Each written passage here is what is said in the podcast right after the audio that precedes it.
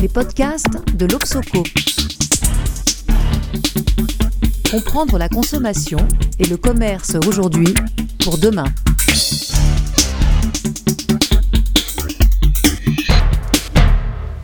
Bonjour et bienvenue dans ce nouvel épisode du podcast de l'Obsoco, Société et Consommation. C'est Philippe Moati qui est aux commandes aujourd'hui pour parler d'économie circulaire avec notre invité Jean Ornin, directeur général de Citeo, ex-éco-emballage. Bonjour Jean. Bonjour Philippe. Alors pour ceux qui ne le sauraient pas, Citeo, c'est l'éco-organisme qui organise la collecte et le recyclage des emballages ménagers et du papier. Alors Citeo est une entreprise privée, mais à but non lucratif, qui a été créée en 1992 dans le cadre de la mise en place de la première filière REP. R-E-P, REP, pour responsabilité élargie du producteur. Mais qu'est-ce qu'une filière REP? Eh bien, le, le, concept est issu du principe pollueur-payeur qui est inscrit dans la loi en 1975. Appliqué aux emballages ménagers, la responsabilité élargie du producteur impose aux entreprises de prendre en charge les coûts de gestion des déchets d'emballage liés à la consommation de leurs produits. Le cadre est fixé par l'État.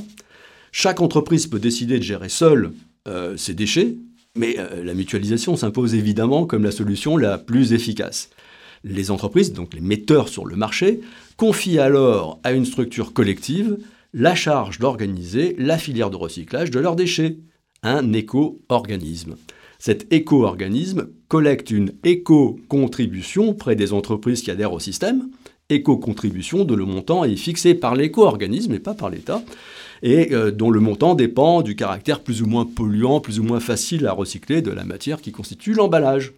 Avec ces recettes, l'éco-organisme contribue au financement de la collecte et du recyclage des déchets, notamment via son soutien aux collectivités locales. Je, parle sous le contrôle de gens qui opinent du chef, dit de bêtises, j'ai l'impression. Voilà, donc l'idée de la prise en charge de la REP par un éco-organisme, vous suivez toujours, a fait des petits, euh, notamment sous la pression de l'État. On en compte aujourd'hui 25, 25 filières REP gérées par des éco-organismes agréés par l'État et qui doivent de ce fait respecter un cahier des charges assez rigoureux et exigeant. Sur ces 25, 11 ont été créés récemment à la suite de la loi AGEC de 2020. Alors AGEC, c'est quoi? La loi anti-gaspillage pour une économie circulaire. Et parmi les 11, bah, citons les produits du tabac, les mégots, euh, les jouets, les matériaux de construction, là c'est pas, c'est un gros morceau, les pneus et peut-être de manière plus anecdotique, les chewing gums.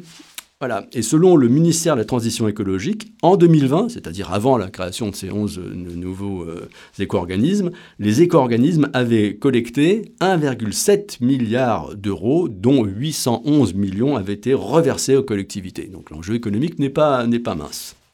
Donc voilà pour les généralités, qui, je l'espère, devraient aider les non-spécialistes à suivre nos échanges avec Jean Ornin. Jean Ornin, merci d'avoir accepté cette invitation. Euh, propose qu'on commence par une question euh, assez basique. Euh, la bonne fin de la mission de Citeo, de recyclage donc des emballages ménagers, dépend notamment de la participation active des consommateurs citoyens à travers le tri de leurs déchets ménagers. Où en sommes-nous en la matière? Et est-ce qu'on peut considérer que les Français sont de bons trieurs? Alors c'est vrai que la, le caractère recyclable dépend alors d'abord de l'éco-conception, mais ça on y reviendra peut-être au niveau de l'entreprise, et après euh, de tous les citoyens pour faire ce geste qui est je mets mon emballage et mon papier dans le bac de tri. Est-ce que les Français sont euh, performants dans ce domaine-là? Oui. euh, Alors 9 sur 10 déclarent qu'ils trient leurs emballages et leurs papiers. Alors c'est du déclaratif, mais en tout cas ça indique quand même qu'on a beaucoup progressé depuis 20 à 30 ans. On n'oublie pas qu'on avait à l'époque des décharges à ciel ouvert, on gérait nos déchets de façon un peu euh, désordonnée. Et aujourd'hui, donc le geste de tri est installé euh, auprès des Français, mais ils ne sont que 1 sur 2 à trier systématiquement. Donc systématiquement, ça veut dire tous les jours et quel que soit l'endroit où je me trouve. Ah oui. Donc la systématisation n'est pas encore totalement ancrée, même si on a, on a bien progressé sur, euh, sur le geste de tri. Ce qui fait qu'aujourd'hui, hein, le, le, taux de recyclage des emballages ménagers ouais. est de 72%. Alors le geste qui est le plus installé, c'est celui du verre. On a l'habitude de trier notre, euh, notre verre, il y a des bacs spécialisés, c'est le plus ancien.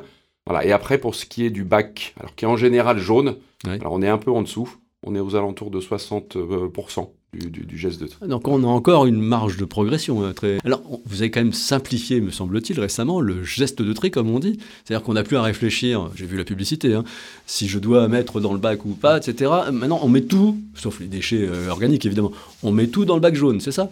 Oui, c'est ça. Et mais alors c'est assez récent, ce qui fait que la, première, euh, finalement, la première source de d'efficacité, c'est effectivement la simplification. Beaucoup de Français nous disent, euh, bah écoutez, c'est compliqué votre, euh, je sais pas si je, alors si je suis en mm. Vendée, euh, je fais d'une certaine façon, si je suis en Haute-Savoie, d'une autre façon. Donc en fait, la simplification, donc je mets tous mes emballages et mes papiers dans le bac de tri, est effective depuis le 1er janvier 2023 partout, sauf dans la métropole de, de Lille. Il reste encore un petit coin, mais ça va, ça va arriver. Donc en fait, ça va être plus simple. Et il y a aussi un autre sujet qui est l'harmonisation, notamment l'harmonisation des couleurs de bac. Parce qu'en fait, eh en général, le bac est jaune, mais pas toujours, donc ce qui pose euh, un certain nombre de, questions, mais cette harmonisation est également en cours. Et donc, euh, simplifier, harmoniser, et après, il faut communiquer, il faut expliquer. Et il y a quand même toujours un doute euh, chez nos concitoyens sur le devenir de l'emballage qu'ils vont mettre dans le bac de tri. Et juste pour vous donner un, un chiffre, c'est que plus d'un tiers pense que quand il met un emballage dans le bac de tri, ça va être après remélanger et partir euh, ah dans un centre, dans, dans l'enfouissement ou à l'incinération et non pas au recyclage. et on voit bien qu'on a encore des progrès à faire sur l'explication de ce que ça devient, de à quoi ça sert.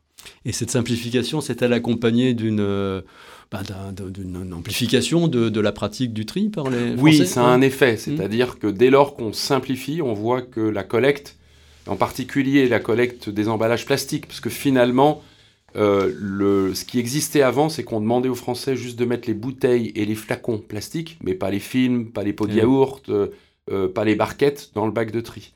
Et, aujourd'hui, on voit bien, bah, on leur demande de tout mettre, et donc effectivement, ça a un effet positif sur, sur la collecte. Mais ça progresse toujours assez doucement, parce que finalement, ce sont des mouvements assez lents qui prennent plusieurs années alors, on, évoque aussi peut-être la possibilité d'intéresser la partie, si j'ose dire. Donc, en gros, de récompenser les bons, les bons trieurs et peut-être de pénaliser, euh, de sanctionner ceux qui ne trient pas suffisamment. On en est où sur cette idée de. Pour, l'instant, le geste de tri est un geste gratuit. Hein, euh, euh, est-ce qu'il faut basculer en gros dans une logique marchande pour aller plus loin? C'est exact. C'est un très bon point. C'est que le est-ce que on peut aller beaucoup plus loin avec un geste désintéressé? Vous le faites vraiment si vous avez envie. Si la collectivité a mis en place un bac, finalement, euh, personne ne va vous sanctionner ou vous inciter à le faire. Et c'est pour ça qu'on voit que euh, il y a des incitations. Il y en a une qui s'appelle la tarification incitative, qui euh, finalement va vous faire payer votre bac d'ordures ménagères en fonction du nombre de levées, du nombre de fois où vous allez sortir votre bac. Ce qui va vous inciter à réduire ce qu'il y a dans ce bac d'ordures ménagères, parce que vous le payez avec votre, votre argent, et qui, en général, fait augmenter le bac de tri, parce que celui-ci eh est payé par les entreprises.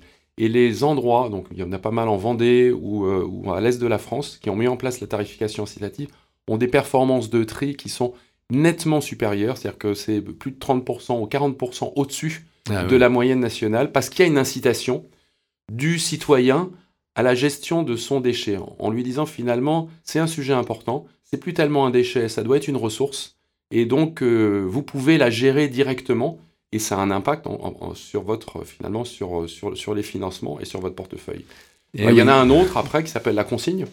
Qui, est, euh, qui, est, dans les débats aujourd'hui, alors qui concerne certains emballages, donc les bouteilles, les canettes, où euh, il y a un débat actuellement sur faut-il mettre en place une consigne pour recyclage ou pour réemploi d'ailleurs, qui consiste à faire que quand vous allez acheter une, canette de, bière, par exemple, vous allez la payer 20 euh, centimes euh, d'euros de plus que son prix, et on vous rendra ces 20 centimes quand vous aurez rapporté votre canette dans un point de vente. Alors c'est une incitation fantastique au retour des emballages, et du coup les taux de collecte dans les pays qui ont mis en place la consigne dépassent les 90%. Eh oui, ça devrait rassurer nos, auditeurs économistes hein, qui considèrent qu'effectivement le motif de l'action, c'est toujours de maximiser ses plaisirs et minimiser ses peines.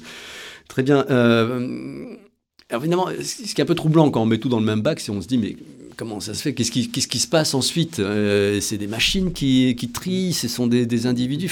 On ne comprend pas très bien. D'ailleurs, j'ai relevé sur votre site que euh, vous comptiez augmenter la taille des centres de tri tout en diminuant leur nombre. Est-ce que vous pouvez nous dire ce qui se passe un peu après quoi?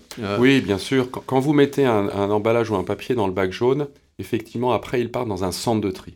Le centre de tri, c'est un endroit où on va séparer les matières. Donc, on va séparer le carton de l'acier, de l'aluminium, du papier et des différentes résines plastiques. Mais ça se fait à la main, ça Comment? Et non, aujourd'hui, en fait, on le fait largement de façon automatisée. Donc, vous avez du tri balistique, du tri avec des, grands tambours de machine à laver avec des, trous. Vous avez du tri magnétique pour séparer les, les alus et les aciers.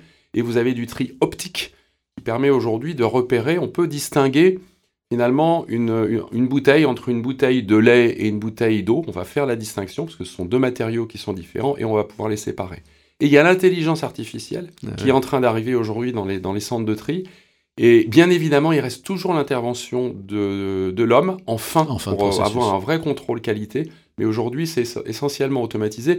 Et vous avez raison, il y a, il y a, il y a une quinzaine d'années, il y avait 270 centres de tri en France. C'était des petits centres de tri, c'était très manuel. Aujourd'hui, il y en a 150. Ils sont plus gros, ils sont plus modernes. Ils sont équipés de la dernière technologie, ce qui permet aujourd'hui d'avoir une qualité du tri euh, qui soit optimisée pour que derrière, bien évidemment, les matériaux qui sortent puissent au recyclage. Au, passage, euh, les esprits chagrins diraient que ça veut dire qu'on augmente la distance parcourue par nos déchets en moyenne pour aller rejoindre le, centre de tri. Ensuite, la matière triée doit aller vers euh, les centres de recyclage hein, où on va en faire de la nouvelle matière. En fait, tout ça n'est pas neutre sur un plan écologique. cette économie circulaire, elle, génère du carbone en réalité. Donc, euh, oui. en fait, la réponse est oui. Elle génère du carbone. En revanche, elle génère bien moins de carbone que euh, l'enfouissement ou l'incinération. Et donc, elle a, elle a un effet, un effet positif.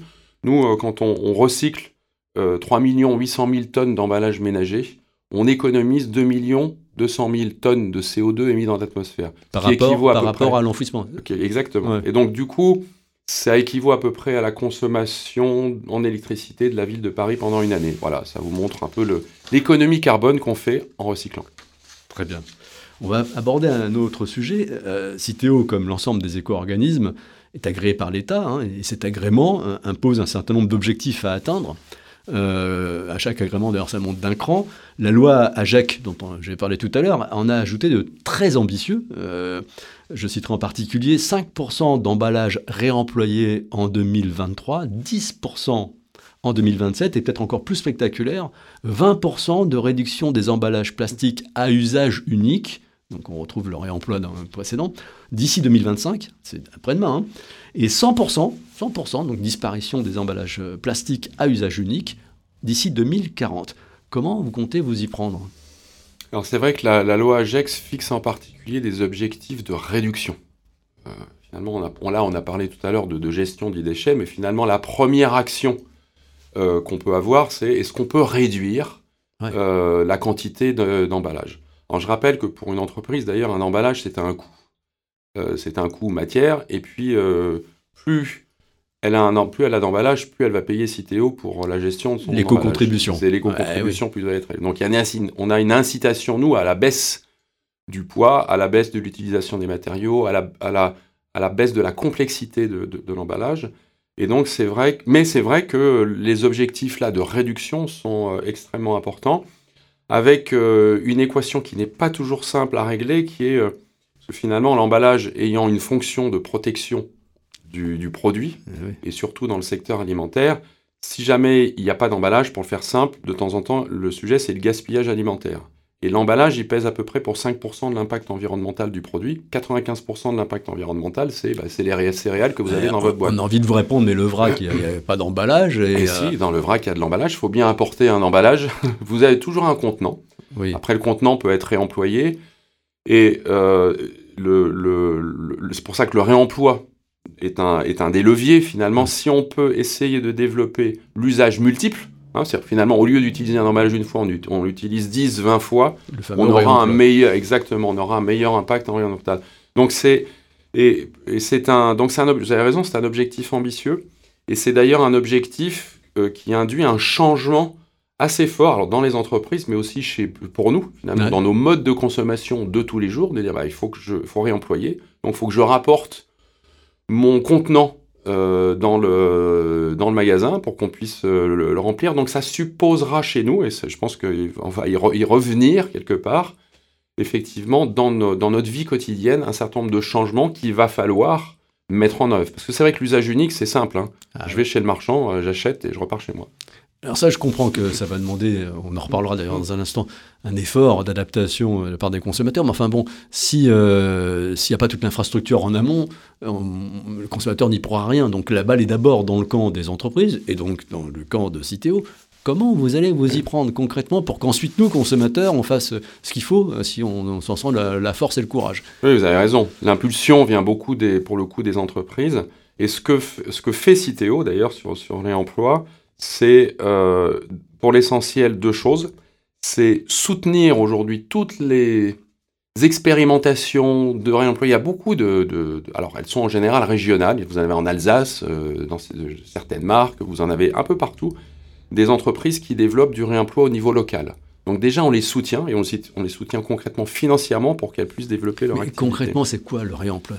On a du mal à, à- Alors. à- à concevoir ce que ça peut vouloir dire. Alors, bah, écoutez, le réemploi, c'est que vous allez acheter votre. euh, je vais reprendre la bière, parce que finalement, vous allez acheter votre, euh, votre, votre bière au, au- au magasin. Et euh, la bouteille de bière, vous allez voir d'ailleurs qu'elle est un tout petit peu plus lourde qu'une bouteille que vous allez jeter dans le bac de tri. Ouais. Et donc, c'est une bouteille que vous allez devoir rapporter chez le, chez le marchand. Ouais. Qui va Le la remplir sur place le, non, non, non, Non, non, non, Lui, il va la récupérer. Ouais. Il va la remettre dans son circuit, donc il va aller la laver, parce qu'il y, aura des lave- il y a des laveuses derrière. Ouais. Et une fois que ça a été lavé et désinfecté, ça repart à, l- à- chez le brasseur, finalement, qui va, qui va la, la, la remplir Et en général, il y a une consigne associée. C'est-à-dire qu'en fait, quand vous allez rendre votre euh, bouteille, on va vous rendre vos 10, vos 15 ou vos 20 centimes euh, que vous avez payés, parce que finalement, c'était une caution que vous avez laissée, et donc une incitation. Mais euh, alors, je, je me fais un peu le, je fais le naïf, mais si, euh, comme chaque marque de bière, si je conserve votre exemple, a sa- son modèle de, de bouteille, ça va, être, euh, ça va être extrêmement complexe comme système de redistribuer à chaque industriel le- les bouteilles qu'il avait mises sur le marché. Alors, c'est un, un bon point. C'est pour ça que nous développons, nous, des, ce qu'on appelle des standards. C'est-à-dire que la bouteille de bière que vous utilisez, elle doit pouvoir être réutilisée par un autre brasseur que celui que, pour, lequel vous avez acheté la, bière. Et imaginons que cette, euh, cette bouteille voyage en dehors de, de, de- de la région parisienne, qu'elle parte euh, vers Bordeaux, qu'elle soit vendue à Bordeaux. Il faudrait qu'à Bordeaux, elle puisse être réemployée donc, euh, par un brasseur euh, local pour pouvoir euh, refaire la bière. Donc, parce que sinon, elle va faire des distances ben oui. absolument euh, enfin, incompatible avec les enjeux écologiques et donc l'impact carbone va être mauvais. Donc ce qui veut dire que il faut développer des standards, donc un peu des emballages qui sont un peu identiques pour qu'ils puissent être employés par beaucoup de- de- d'industriels. il faut un grand nombre de laveuses et donc il faut mailler la Et France. ça, c'est local ou il, laveuses. faudra- il y a Non, des économies il faut que d'échelle il faut des soit- il grosses- faudra que ce soit national.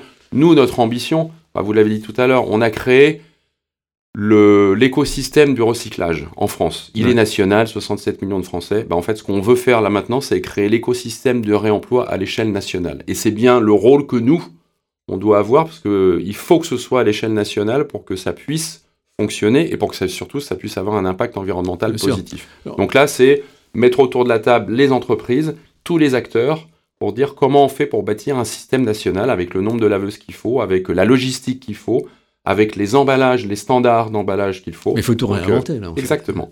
Comme on a inventé le, le- le recyclage, il faut réinventer le réemploi en France à l'échelle. Alors, de- de- de petits- une remarque et une question. La remarque, c'est que quand même, si les emballages sont standardisés, l'emballage est quand même un facteur de différenciation pour les marques. On, euh, on distingue une bouteille de Coca d'une bouteille de Pepsi, euh, notamment par la forme. On me dirait, il restera l'étiquette, mais, mais quand même, euh, est-ce que ça, est-ce que ça, ça, ça freine pas un peu en, en amont parce qu'on perd un levier de différenciation?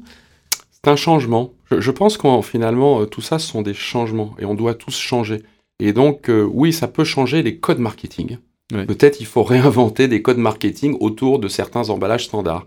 Donc, ceux qui ont des gros volumes, ils garderont leur euh, euh, individualisé, si je puis dire. Mais Ah, ça pour sera pas les une obligation, autres, on adhérera euh, sur une base bah, si vous avez la capacité vous-même de faire, si vous vendez tellement de bouteilles que finalement vous pouvez avoir votre propre système de réemploi, vous pouvez le faire. Après, si vous êtes une, PME, euh, là, pour le coup, effectivement, il faudra utiliser un standard. Mais vous savez, je vais reprendre mon exemple de bière. Hein. Une canette de bière, qu'est-ce qui différencie une canette d'une autre canette? Ben Voilà, il y a eu des designs fantastiques, des artistes qui sont mis. Voilà. Donc, il faut réinventer les codes qui fait que oui, la forme de l'emballage peut être standard, mais finalement, on va continuer à, à, essayer d'informer le consommateur, à le séduire d'une autre façon. Il faut se réinventer. Euh, alors, une question technique qui appelle une réponse brève. Ces laveuses, ça sera a priori des unités de proximité, des petites unités de proximité, ou est-ce qu'on envisage des économies d'échelle telles qu'on aura plutôt un petit nombre de grosses laveries? Je ne sais pas comment on va les appeler d'ailleurs. Oui, plutôt réponse B, c'est-à-dire que comme pour le recyclage, si on veut que finalement l'impact euh, environnemental et que l'économie de la chose, donc la conjugaison de ces deux facteurs, soit optimisée, il vaut mieux avoir euh, un plus petit nombre de grandes unités qu'un grand nombre de petites unités. Voilà. Modulo le fait qu'on est en France, qu'on n'est pas euh, en Allemagne, donc on a un pays avec euh, des montagnes, etc. Donc, comme dans les, les, centres de recyclage, y a, on, on, est finalement, on a augmenté la taille, mais il reste quand même des unités qui sont de taille modeste parce que finalement le pays, hein, aussi, sinon vous faites des, une circulation des emballages trop importante. Donc c'est cette équation là qu'il faut arriver à régler. Combiner des facteurs écologiques et économiques. Exactement. Très bien. Et qui seront les acteurs qui vont gérer ces, ces, nouveaux métiers en réalité? On les voit venir? C'est des pure players? Ce sont des acteurs de, des, utilities euh, bien connus? C'est qui? Euh, ce sont des acteurs qu'on connaît assez peu. Souvent, il y, a, pas mal de, finalement, de nouvelles entreprises, de start-up qui sont créées euh, pour créer ces, centres de, lavage. Il y a quelques acteurs du côté de l'Allemagne, par exemple, parce que finalement, l'Allemagne a une, tradition du réemploi assez forte. mais ce ne sont pas les acteurs du recyclage, a priori, qu'on connaît aujourd'hui, qui seront nécessairement. voilà. Donc, c'est de nouveaux acteurs qui vont arriver sur le, le sol français. Euh, le plastique, comment on va en venir à bout alors pour arriver à 0% de plastique euh, non réutilisable hein? Comment, comment on va faire? Comment vous allez faire ah, Ça, c'est une bonne question, cette idée de dire que tout le plastique doit disparaître de, de, l'usage unique et est un challenge surtout que on n'a pas une solution, euh, on n'a pas une alternative qui est meilleure sur un plan environnemental. Eh donc il faut être assez prudent dans la façon dont on gère tout ça. Vous savez, le plastique, il a finalement son. Le, gros, c'est quoi le gros défaut du plastique? C'est que quand ce qui se retrouve dans la nature, c'est un fléau et une catastrophe environnementale. en revanche, son impact carbone peut parfois être meilleur qu'un autre euh, emballage qui va être euh, d'un matériau a priori plus vertueux. Et donc, c'est un, nous, ce qu'on fait, c'est qu'on aide les entreprises à faire le calcul, ça s'appelle l'ACV, analyse de cycle de vie, pour calculer, quand je mets un emballage sur le marché, quel est son impact carbone réel. Et finalement, si je change, si je passe du plastique à un autre matériau ou, à un autre euh, usage, est-ce que je peux calculer mon impact carbone Et c'est important de mesurer.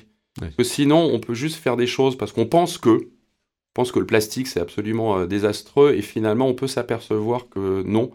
En revanche, Là où on a un, gros enjeu, c'est que aucun plastique ne doit se retrouver dans la nature. Eh Ça, c'est un enjeu national, mais c'est aussi un enjeu international. et c'est pour ça que Citeo fait aussi le plaidoyer du développement de ces systèmes de REP que vous avez expliqué tout à l'heure, qui fait que les entreprises assurent un financement structurel et pérenne à la gestion des déchets, et donc assurent que ça peut être euh, collecté, que ça peut être trié, que ça peut être traité, et dans beaucoup de pays, ça n'existe pas à travers le monde. Il faut que ça existe pour fermer le robinet de la pollution des plastiques dans les mers, dans les, dans les océans. Et par ailleurs, de plus en plus d'emballages plastiques sont recyclables désormais.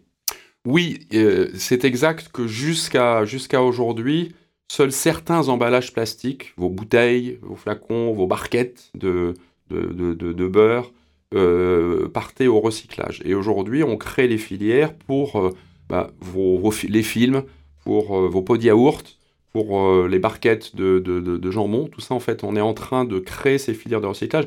Donc tout à l'heure, on, a dit, on simplifie le geste de tri, on vous dit, mettez tous vos plastiques dans le bac de tri. Mais il faut que derrière, on, on les trie. Donc on a les centres de tri modernisés, on a expliqué tout à l'heure. Et derrière, en fait, maintenant, il y a des unités de recyclage qui se construisent pour assurer la, le recyclage. Et au-delà du recyclage, le retour à l'emballage.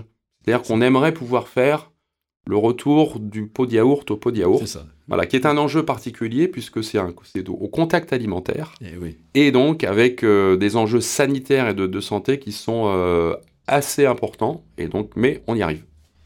On comprend que votre métier est tout sauf simple. Euh, dernière question. En 2020, Citeo a adopté le statut d'entreprise à mission. Alors, ma question est très simple. Enfin, elle se décline en sous-question. Pourquoi? Comment? Et puis, avec quelle raison d'être? Effectivement, on est passé entreprise à mission. Je devrais dire que depuis toujours, on est une entreprise.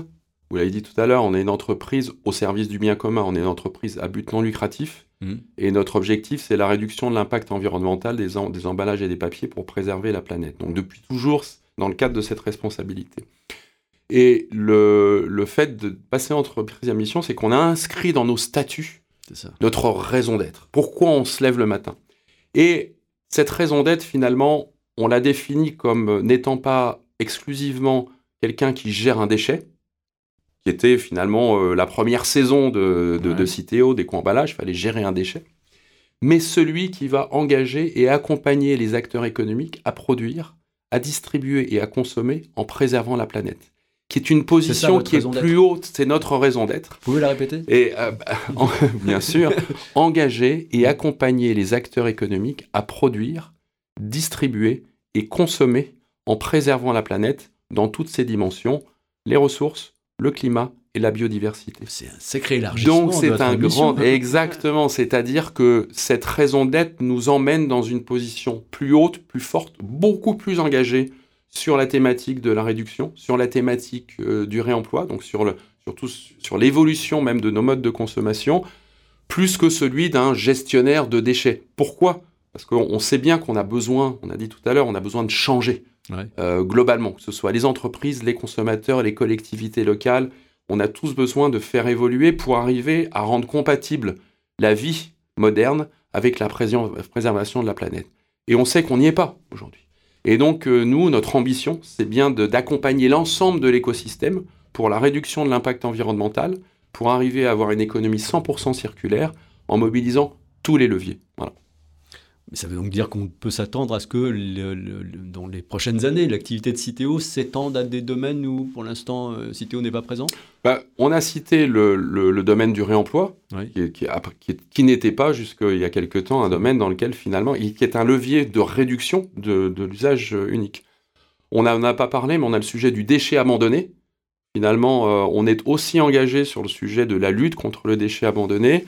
J'aimerais, moi, qu'on devienne un, un acteur de l'éducation à l'éco-citoyenneté. Je trouve que euh, l'éducation de la maternelle jusque dans, nos grandes écoles à ce que c'est que éco-concevoir sa vie, éco-concevoir des produits, ben, prendre conscience que finalement nous sommes connectés au vivant, connectés à la terre et, presque et, le, et le remettre sur le dessus de, la pile de, des programmes éducatifs est un enjeu important. Et donc j'espère qu'on va pouvoir aussi contribuer à ce, à ce sujet-là, parce que je pense que c'est un enjeu pour, euh, pour les plus petits et pour les plus grands, même dans nos écoles d'ingénieurs, dans nos écoles de commerce. Enfin, on a besoin de changer un peu le logiciel, de changer la mesure de la performance de l'activité qui n'est plus la mesure juste économique.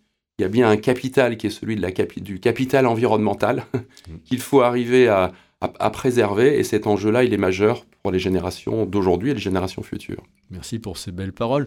Peut-être juste pour euh, terminer sur un point plus économique, ça pèse combien euh, Citeo C'est-à-dire, votre collecte, les co- contributions, ça vous donne un budget de combien pour ensuite agir? 1 milliard 100 000 euros en 2023.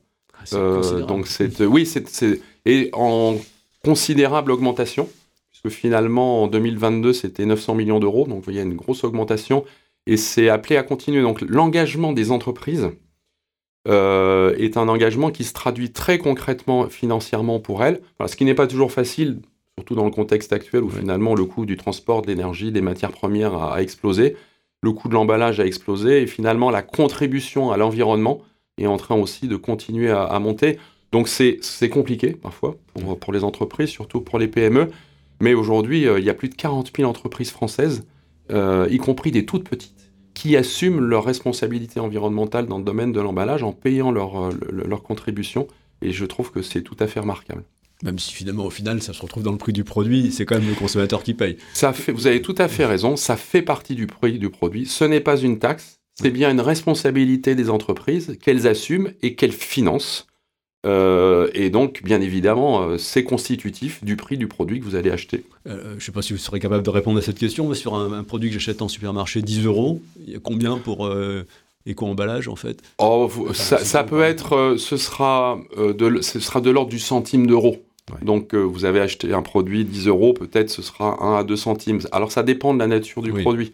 Si vous achetez une bouteille de, de soda, la proportion est, assez importante par rapport au prix du produit. Si vous achetez un produit, un parfum de luxe, finalement, la contribution à l'emballage par rapport au produit de vente sera assez faible. Mais on dit en général que le, euh, la contribution, ça peut être de l'ordre de 0,5 à 1% du prix du produit final. Très bien. Bon, on aurait pu continuer longtemps avec plein, de, plein de choses à, à, connaître à votre contact, c'est que je, mm. crois comme vraiment il faut diffuser l'information sur l'activité des éco-organismes et comment se met en place aujourd'hui au jour le jour comme ça cette économie circulaire. Merci beaucoup, merci beaucoup Jean euh, et puis bonne chance pour la, suite parce que vous avez des objectifs ambitieux à, tenter de, relever. Euh, merci pour votre écoute. Euh, on se donne rendez-vous euh, ben, le mois prochain avec un, cette fois-ci un, un chercheur. Voilà. merci, portez-vous bien.